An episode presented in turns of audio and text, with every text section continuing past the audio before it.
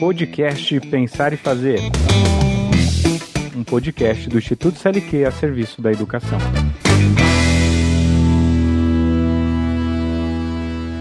Meu nome é Sérgio Ferreira e nesse podcast daremos continuidade à série Metodologias Ativas, agora falando sobre gamificação.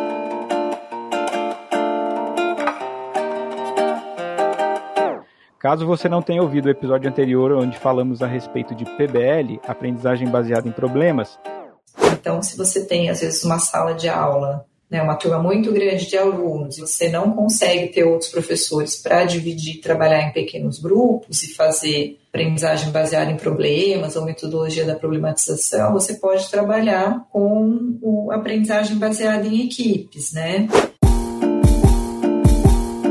Você pode ouvi-lo diretamente no nosso site, que é o www.institutoclq.org.br ou nos principais agregadores de podcast, como o Spotify, o Google Podcast ou o Apple Podcast. Nesse episódio, contaremos com a presença do professor Dr. Luciano Meira, professor adjunto de Psicologia na Universidade Federal de Pernambuco, professor colaborador do mestrado em Design de Artefatos Digitais do César, Centro de Estudos e Sistemas Avançados do Recife, e coordenador de Ciência e Inovação na Joy Street, uma empresa de tecnologias educacionais lúdicas, da qual é cofundador no Porto Digital de Recife. Professor Luciano, é um prazer te receber aqui no podcast Pensar e Fazer, que tem o intuito de construir uma rede colaborativa e de propagação de boas práticas no campo educacional. Para começarmos essa nossa conversa, você poderia se apresentar falando um pouquinho da sua trajetória como professor? Ou seja, quem é você na sala dos professores? Olá, Sérgio, muito obrigado pelo convite. Uma grande honra estar aqui com vocês. Olá a todas e todas os educadores do, do Brasil.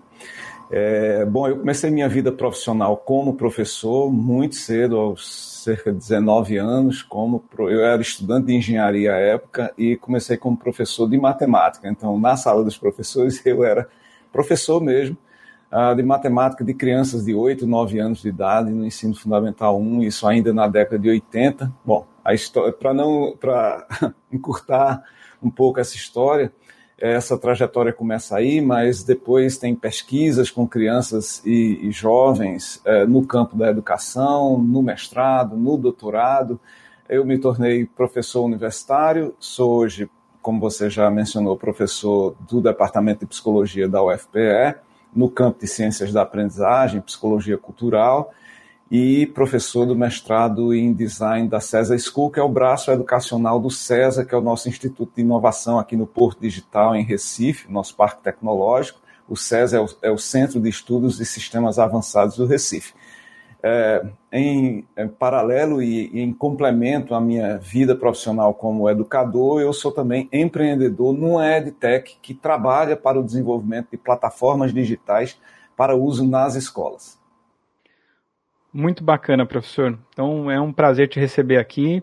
E a gente vai falar sobre gamificação. E gamificação é metodologia ativa? Bom, gamificação, antes de mais nada, é um processo que você é, implementa em cenários de aprendizagem diversificados, é, no qual você é, é, emprega certas técnicas, estratégias, arquiteturas, mesmo personagens do mundo dos videogames para esses cenários de aprendizagem.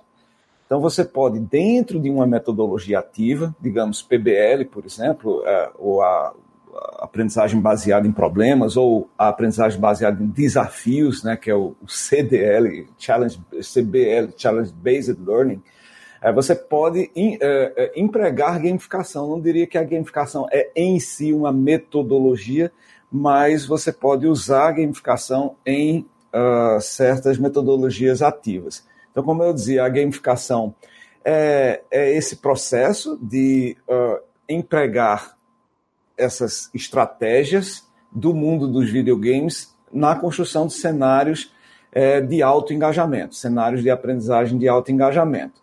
Então, que estratégias são essas, por exemplo? Então, a gente vai buscar as mecânicas do, do mundo dos videogames e realizar isso, tentar realizar isso na sala de aula ou em ambientes quaisquer de aprendizagem. Então, um exemplo disso é você construir missões para que os estudantes resolvam. Então, ao invés de você simplesmente colocar um exercício para os estudantes resolverem, você estrutura aquele conjunto de exercícios como uma missão a ser realizada. Qual é a diferença disso? É que a, a missão dá um senso de propósito. O estudante sabe por que ele vai é, percorrer aquela trajetória, ou pelo menos deveria saber. Quando você só tem uma lista de exercícios, você faz porque o professor ou a professora pediu. Isso não é engajante o suficiente, infelizmente, a gente adoraria que fosse. Mas esses comandos né, de disciplinamento externo nem sempre constroem o engajamento que a gente desejaria. Então, a missão, como é sabido no mundo dos videogames, é, faz uma, provoca uma imersão experiencial muito melhor no estudante de qualquer idade, nos adultos também, uhum. é, do que simplesmente uma ordem externa. faça isso porque eu estou pedindo, ou faça isso porque é necessário, não é? Então a gente desenha missões que têm a ver, por exemplo, com é, o, o, achievement, né, o, o, alcançar um significado épico para as coisas. Ó, é, isso aqui é para salvar uma determinada comunidade. Isso é uma missão, né, e as pessoas se engajam, se engajam melhor. E aí tem muitos exemplos, né, tem sites na, na internet, por exemplo, que pedem às pessoas para resolver problemas e na medida em que elas resolvem, é, diversas instituições mundiais vão, a cada resolução correta, vão colocando arroz numa balança e esse arroz vai ser direcionado para comunidades é, de baixa renda ou, ou em, em, em, dificuldade de, de proteção alimentar no mundo inteiro. É uma forma das pessoas participarem, se engajar mais e não só resolver o problema, mas sentir que estão ajudando através de uma missão que a gente chama épica, é, é, uma, uma comunidade qualquer. Você pode fazer isso, obviamente, não necessariamente para o mundo inteiro, mas você pode desenhar missões que têm a ver com a sustentabilidade da sua comunidade. E isso ter um valor para os estudantes, você tem que pensar bem que missão tem valor localmente para seus estudantes, porque eles vão se engajar melhor. Isso é gamificação. Legal, professor. É, eu, eu, eu acho bacana essa coisa de envolver o engajamento dos alunos, né? O engajamento provoca eles a, a cumprir essa que você diz aí da missão.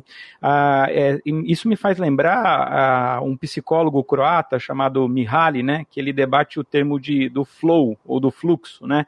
Que é quando as pessoas se conectam com o que estão fazendo numa espécie de envolvimento total, né? Podemos dizer que isso acontece também quando estamos envolvidos em um jogo que gostamos muito, não? Sim, é, na verdade, esse conceito tem sido muito usado para explicar essa conexão muito intensa, esse, essa mobilização uh, neural, no nível neural, inclusive. Uh, então, esse conceito tem sido uh, usado para explicar justamente essa mobilização que muitos videogames conseguem. Não são todos, tá? Tem que ser um bom videogame. Não é porque é videogame que é bom, diga-se de passagem. Tem muito videogame ruim, jogos digitais que não engajam ou que não ou que não tem as mecânicas clássicas, né, que a gente chama, né? As pessoas tentam reinventar essas mecânicas clássicas de várias formas. Isso aconteceu, por exemplo, com os jogos educacionais dos anos 80 e 90. Era muito comum você ter os, você ter os pedagogos tentando reinventar as mecânicas, e aí os jogos educacionais ficavam muito pouco engajantes. Porque essas mecânicas clássicas, elas foram intensamente estudadas e provadas no mundo do entretenimento. E o problema do jogo educacional daquele, daquela época era muitas vezes que o pedagogo é, não gostava muito de entretenimento, achava que a aprendizagem tinha que ser algo muito sério o tempo inteiro. É claro que nós precisamos de disciplina na aprendizagem. E veja, você quer uma coisa mais disciplinada do que você é, jogar um videogame muito intensamente para vencer desafios é, é, que, que, apresentam é, monstros do outro lado, você tem que ser muito disciplinado. Então, é uma falácia que o videogame não, não é, desestrutura a disciplina dos jovens. O que desestrutura a disciplina dos jovens é a forma, muitas vezes, pelas quais a gente não agenda é, para o jovem, com o jovem, não é, a, o engajamento deles com videogames. Se você deixar seu filho, sua filha ou seu estudante jogar por 10 horas é, seguidas durante um dia, isso é muito ruim. É, aliás, é muito ruim se você deixasse ele andar de bicicleta por 10 horas seguidas, ah, é, sem se alimentar, sem beber água. Então, é, é, isso, isso, é importante perceber. Então, não é o vídeo, o jogo, o videogame que vai é, necessariamente desmobilizar o estudante para outras coisas, é porque a gente não está disciplinando é, o entorno do uso do, do videos, videogame. Então, só para concluir a resposta, o comentário, né, a, a, ideia de flow, desse engajamento intenso, é, que, que de fato traz o indivíduo, não precisa ser um estudante, mas o indivíduo de maneira focada na resolução de um problema. É isso que a gente quer de nossos estudantes. Ah, legal. E aonde a gente pode achar a gamificação? Os aplicativos de recompensa, esses de posto de combustível, supermercado, cashback, ensino de idioma, eles trazem esses conceitos da gamificação? Eles trazem. É, interessantemente, é, muito do que se vê e do que se entende por gamificação na nossa sociedade é muito baseada no que a gente chama PBL, mas não é Problem Based Learning, que você citou no início. É, tem um PBL no mundo dos, dos videogames que é Points, Badges and Leaderboards. Que, traduzindo, é pontuar, é, ranquear e condecorar. Eu troquei a ordem aqui, mas é pontear, condecorar e ranquear. Points, Badges and Leaderboards.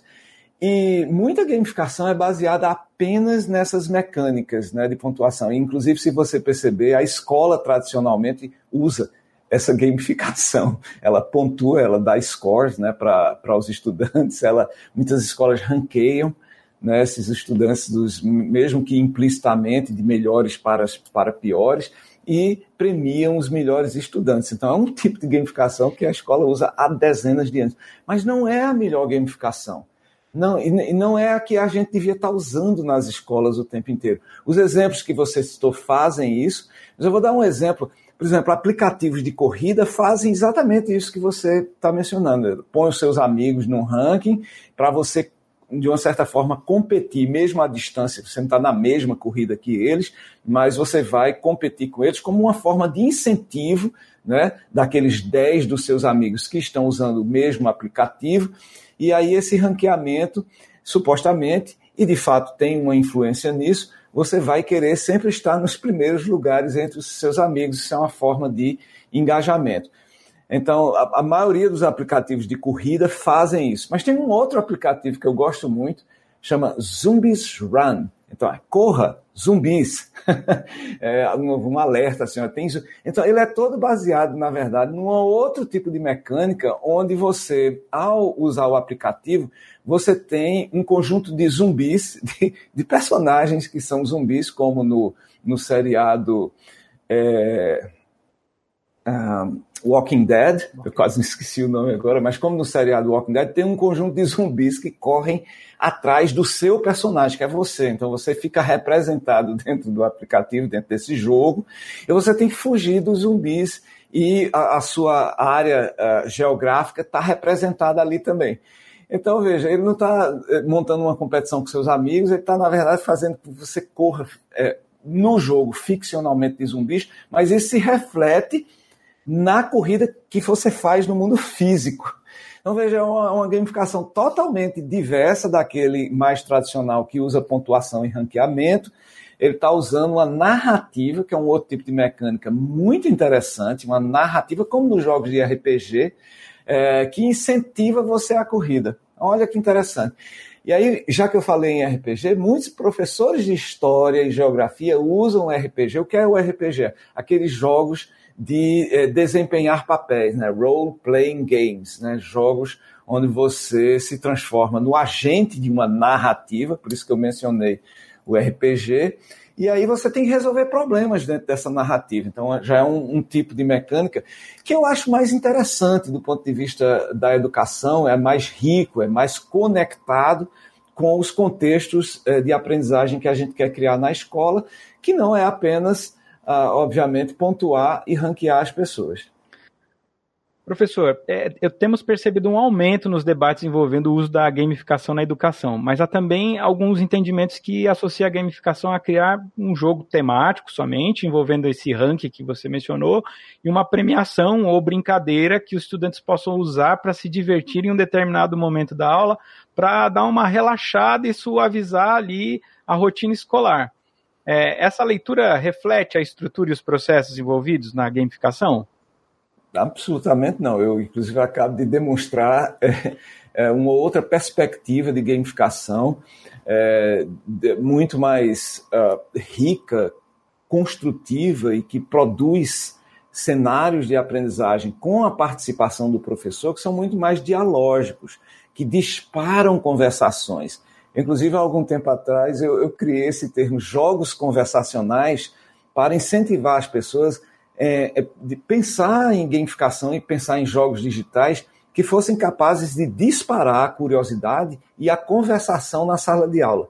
Uh, se o jogo não está fazendo isso, se está apenas, como você mencionou, entre, provocando entretenimento, ele pode ter uma função muito local de, de divertimento, mas isso não vai carregar é, para a sala de aula o que nós precisamos, que é estruturar as competências e habilidades dentro da nossa, do nosso campo de conhecimento, de maneira que a, a, gente garanta os direitos de aprendizagem da criança ou do jovem na escola. Esse é o nosso propósito. No caso, a gamificação, como qualquer metodologia ativa na qual a gamificação seja um instrumento, ela se pretende principalmente a isso. Se, e, e, é por isso que a avaliação, a observação do que você criou é muito importante, porque se você avalia que aquilo não está provocando uh, o propósito do, do daquele, uh, daquele cenário de aprendizagem, é, gente, faz outra coisa, não fica.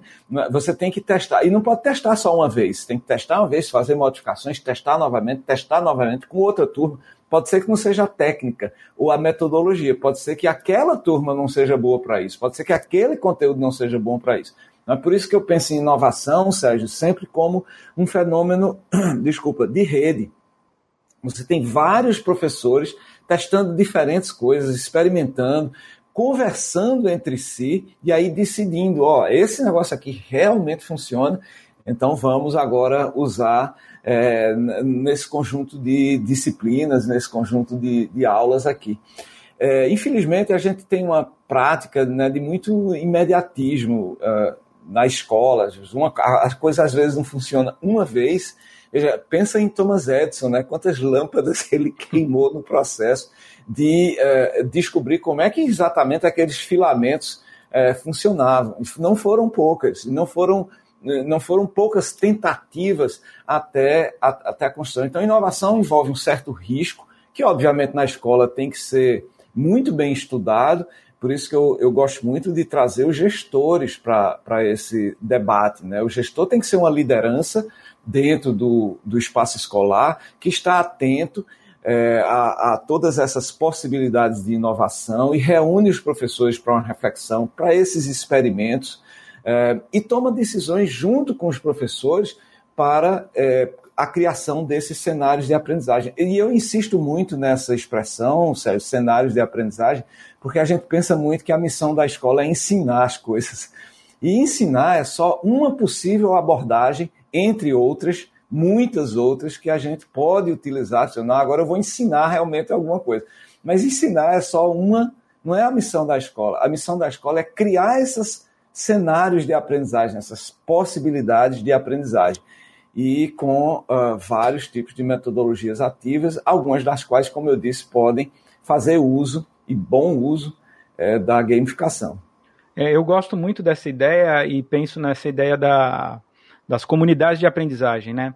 É, não dá para modificar é, sendo é, você professor solitário ali na frente da sala de aula, né? Tem que a comunidade, de uma forma geral, participar, né? E aí a participação do coordenador, do diretor, né? Ou até do mantenedor ali, se pensar numa instituição privada, tem que estar tá muito presente para isso acontecer, né? É, e, e a gente tem uma discussão também crescente sobre as chamadas é, habilidades sociais e emocionais, né? É, e a escola lida ainda muito mal com isso, né? Porque não sabe, né? E porque nunca pensou em incorporar isso. Isso tem vindo em algumas ondas agora, é, mesmo no Brasil ou até mesmo no mundo, pensando, né? E é, é, a gente sabe que é muito difícil ou quase impossível dissociar a aprendizagem cognitiva da aprendizagem emocional. É, de alguma forma, a gamificação pode ajudar nessa entrada das aprendizagens socioemocionais nas, nas escolas ou não? Pode ajudar e pode desajudar também. Vai depender de, co de como a gente organiza o espaço escolar e o espaço domiciliar, inclusive, porque o videogame tem uma presença muito marcante né, na família, crianças, jovens. Você sabe qual é a idade média do, do, gamer brasileiro? É 34 anos de idade. As pessoas pensam que só criança e adolescente que joga, mas é, é, no Brasil a média de idade é 34, mostrando que há um espectro de idades muito amplo é, de, é, de, de, gamers né, no Brasil, de jogadores de videogame. Então, no âmbito da família, no âmbito da, da educação, do espaço escolar, a gente vai ter que organizar uh, uma estrutura de engajamento com videogames que produza isso que você está desejando. Uh, se bem produzido, nós vamos ter. A maioria dos jogadores brasileiros jogam em grupo, para começo de conversa. Não é. Isso é um mito de que o videogame é, é um exercício solitário de imersão naqueles espaços ficcionais. Existe isso também, obviamente, mas parte considerável dos jogos são em grupo, são em duplas, em triplas e em grandes grupos, nas guildas, como a gente chama, no mundo dos videogames, para o atingimento de missões é, ou, ou, para disputas, né? porque ali você tem um espaço coletivo também.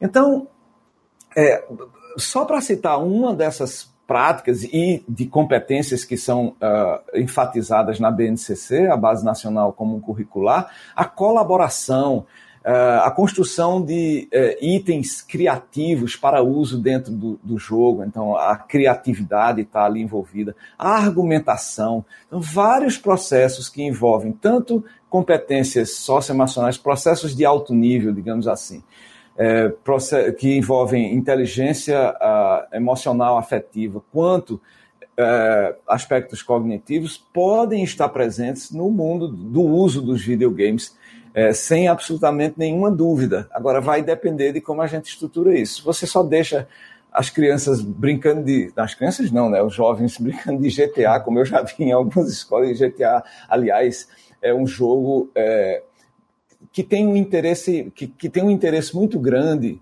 é, nos jovens, porque é, é um jogo que é, envolve é, decisões muito uh, graves, digamos assim, muito sérias, é, numa velocidade muito grande. Então, os jovens gostam, mas não é um jogo para criança e talvez ele não devesse ser usado na escola, porque ele envolve violência. Envolve violência. Mas olha o que, o que um professor da, do Colégio Dom Pedro II fez com permissão dos pais. E aí ele usa GTA, só que ele usa GTA exatamente para investigar e é, produzir nos jovens uma reflexão sobre o tipo de violência usado nos jogos. Então ele faz quase uma. Ele faz quase não, ele faz, na, na minha opinião, uma imersão sociológica no jogo. Os jovens estão jogando GTA mas estão ao mesmo tempo estudando a geografia do local, como é que essa geografia favorece a violência dos personagens no jogo. É, então ele tem toda uma análise. E olha, eu conversei com os jovens numa certa oportunidade e, é uma absoluta maravilha. O resultado é interessantíssimo. Os jovens eticamente criticando a violência gerada no espaço do jogo e sabendo por que aquela violência existe e discutindo entre eles forma formas em que, no mundo físico, no mundo não jogo, é, essa violência poderia ser trabalhada ou evitada.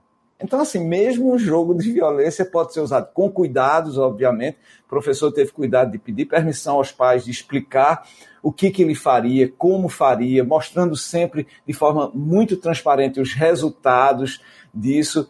E foi um absoluto sucesso. Aliás, essa experiência do professor Marcos está é, tá descrita num dos capítulos do livro que publiquei recentemente, sobre jogos e ludicidade, em coautoria com o professor Paulo Blickstein, da Universidade de Colômbia, nos Estados Unidos, é um livro de capítulos é, ditados por nós, muitos autores, mais de 30 autores, estão lá envolvidos na discussão sobre gamificação e jogos digitais na escola.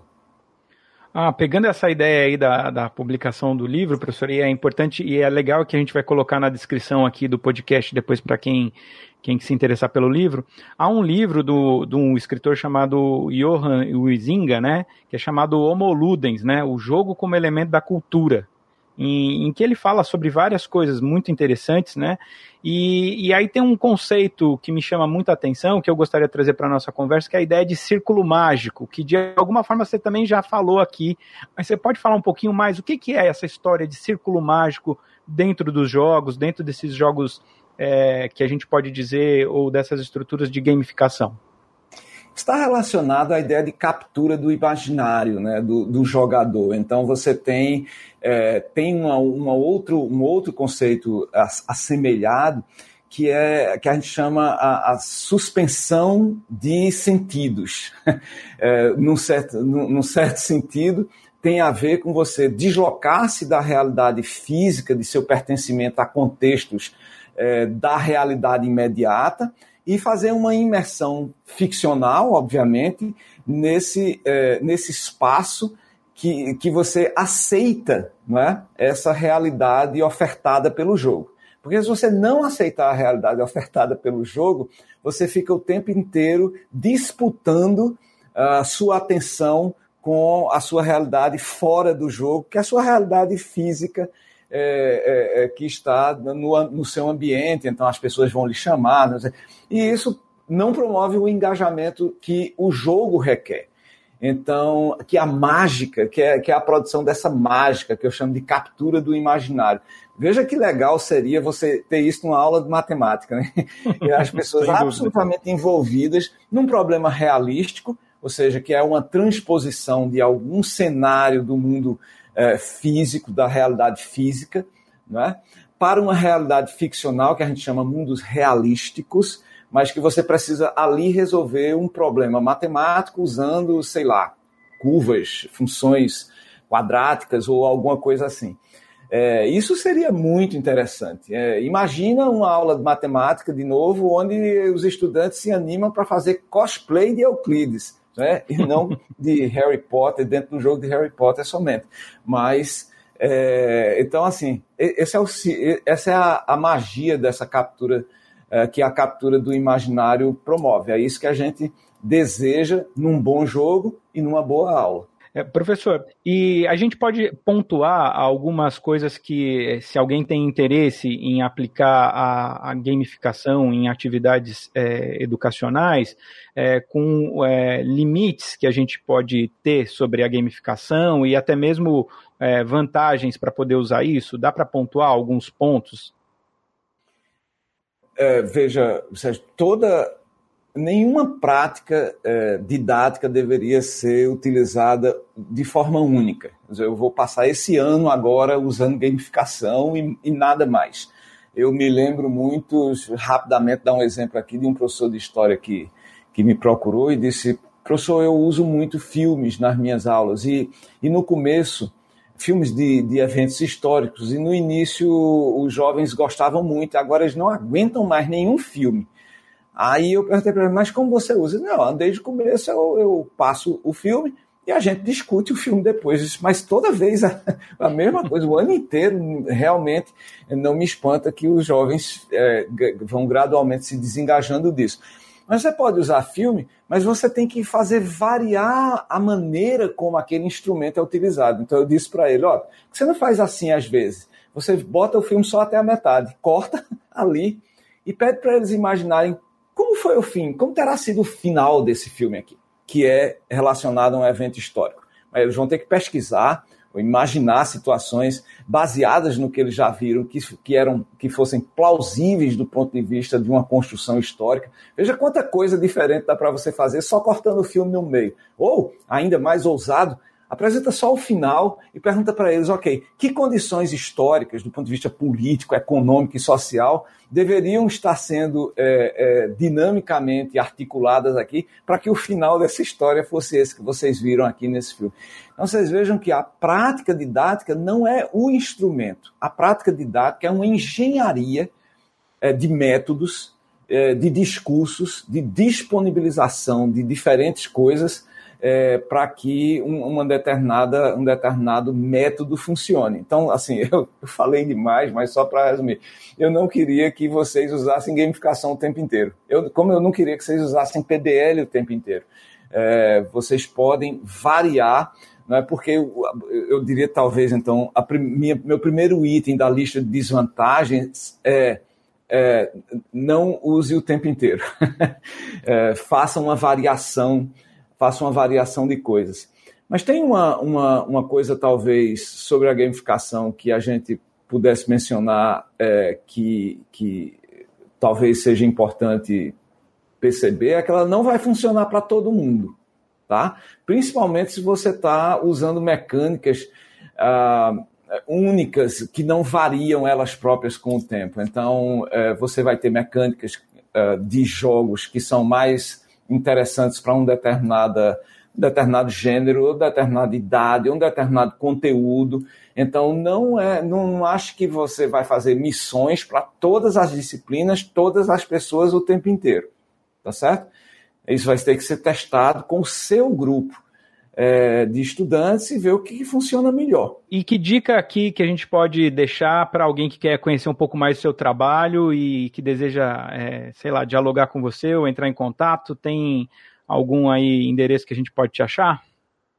É, no LinkedIn, né? Vocês podem, podem procurar por Luciano Meira no LinkedIn, é a minha principal rede profissional. Lá você tem acesso às minhas palestras. E se você colocar, assim, eu tenho vários então, muitas coisas no YouTube, né? No YouTube também você pode é, acessar vários TED né, que, eu, que eu fiz e muitas palestras estão lá disponíveis, debates sobre os mais diferentes temas é, que envolvam, claro, as ciências da aprendizagem, que é o meu, o meu tópico, e algumas coisas também sobre empreendedorismo, liderança, que eu tento trazer, inclusive, para o mundo da educação. A gente precisa, hoje, o educador, a educadora, como um líder de sua sala de aula, não como um expositor de conteúdos. Foi-se esse tempo. A gente tem que liderar nossa sala de aula para a produção de sentidos, né, daqueles, daquelas competências e habilidades que estão lá é, preconizadas na BNCC, por exemplo, que a gente tem que é, muito rapidamente começar a trazer de forma mais enfática para a escola. Então, vocês podem procurar principalmente nesses dois canais, nas duas plataformas, o LinkedIn e, e, o YouTube. O livro que o Sérgio vai linkar aí também nos, nos comentários. E é, por lá no LinkedIn mesmo você pode conversar comigo. Tem uma, uma um espaço lá de conversação e estou disponível também. Professor Luciano, muito obrigado por esse bate-papo. Eu acho que daria para a gente conversar bastante, mas estamos chegando no nosso limite. Muito obrigado, viu? É isso aí, eu que agradeço a sua atenção e o convite. Um abração para todos e todas.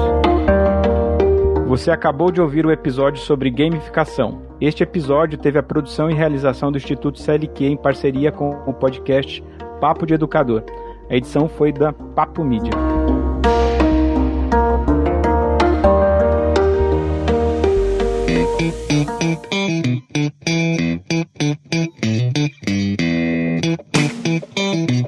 Podcast Pensar e Fazer.